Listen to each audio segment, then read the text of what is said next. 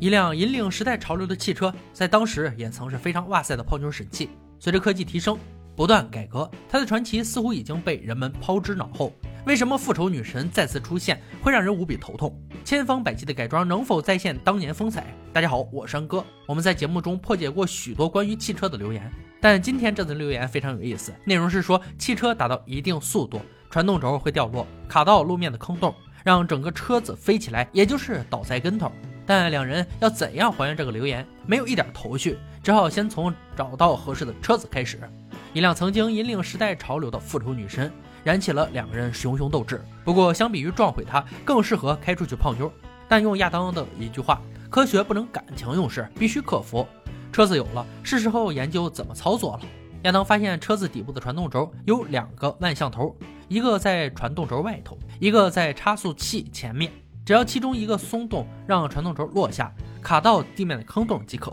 但在此之前，必须要保证能开，所以不能在车轴上使用机械装置。咨询过修车师傅后，两人准备将车子的传动轴切开大半，必须让它准时脱落。杰米又给出了更加保险的建议：在车子达到高速时，打开空挡，加快引擎转速后打入前进档，这样应该能辅助万向轮脱落。如此危险的行为，还是改装为遥控更为妥当。杰米必须操控四千磅重 V 八引擎的复仇女神，这次的改装不同以往非常困难。之前多半只需要控制油门和刹车，这次则要控制变速器，并安装全新的方向控制。亚当要解决棘手的刹车问题，是整个行动最关键的地方，因为重要时刻能停住才行。遥控系统已经设定好后。假如系统故障收不到讯号，刹车会自动踩下。改装这一块不多赘述，两人的技术不用怀疑。测试场地是一条废弃的飞机跑道，要玩转两吨重的高动力汽车，这里是最好的选择。各个方向都有数千尺距离可供驰骋，更不怕汽车失控出乱子。路边的坑挖成比较好拿捏的 V 字形，共三尺宽，正好在两个轮子之间。预定的目标在二十尺外，让传动轴脱落，试着让它滑入洞中。这次做了万全的准备，希望一次就能成功。准备了这么久，终于到了实际测试环节。然而，纸上谈兵容易，实施起来困难重重。精心改装的车子完全不受控制，载着杰米冲开护栏，任性的绝尘而去，直到被无法穿越的障碍拦截，才停下来。显然，一个人无法控制这个大家伙，没有团队合作方可解忧。方案如下：杰米专注操控转向、油门和刹车，变速器由亚当接手。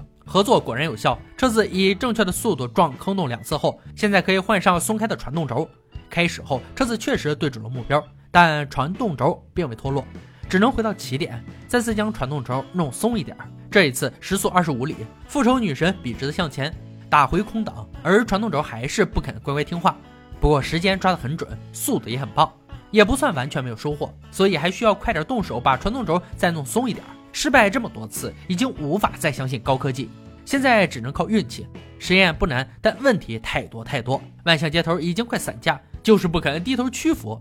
再再次出发，这次倒好，车子还没走几步，轮轴就掉了下来。多次松动已经让他不堪重负，好在准备了备用接头。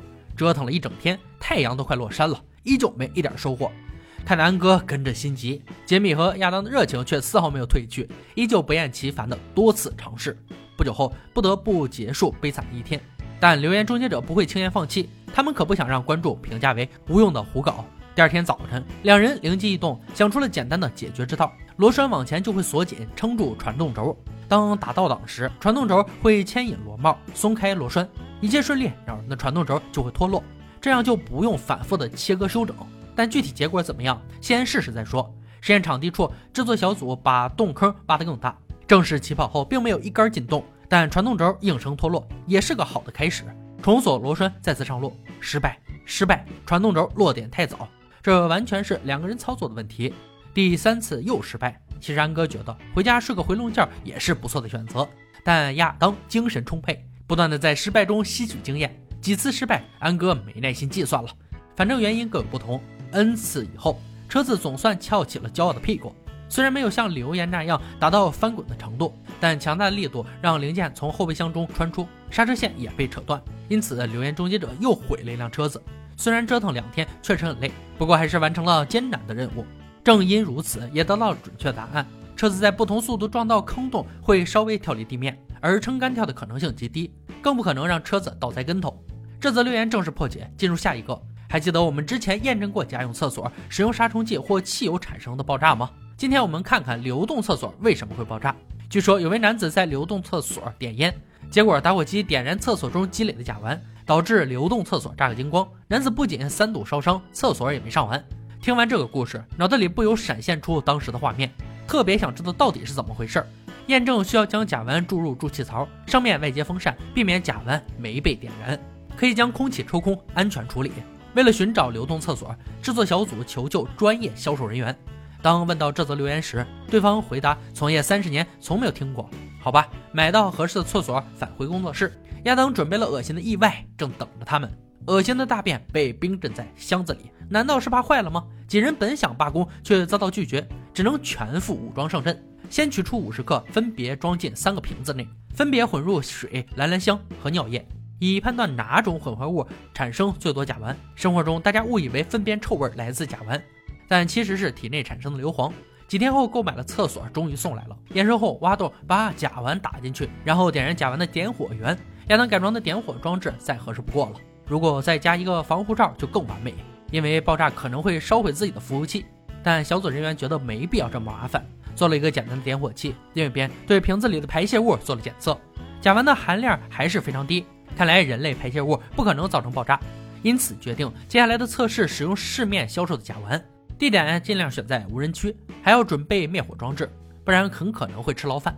甲烷的用量要严格把控，浓度必须维持在百分之十到百分之十五之间，过多或过少都无法造成爆炸。这个危险的实验当然少不了假人的参与，也只有他肯牺牲自己的屁股。厕所里的遥控摄像机可以读取计量计的数字，第一次按下遥控没有一点反应。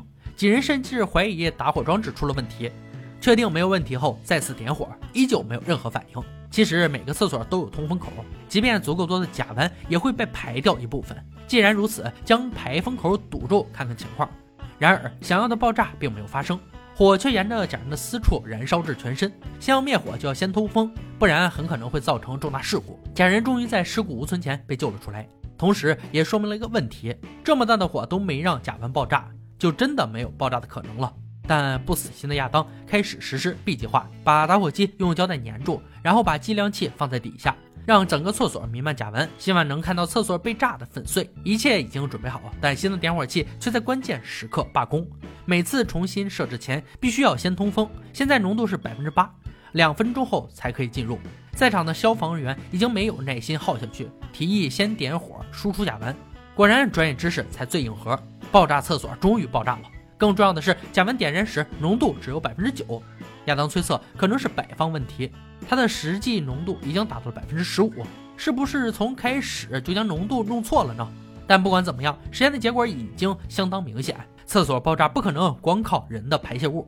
其实留言的主角在甲烷工厂工作，当时的流动厕所位于漏气管线上方，所以他是在一团甲烷包围中方便。这种情况被炸就很合理。所以留言正式破解。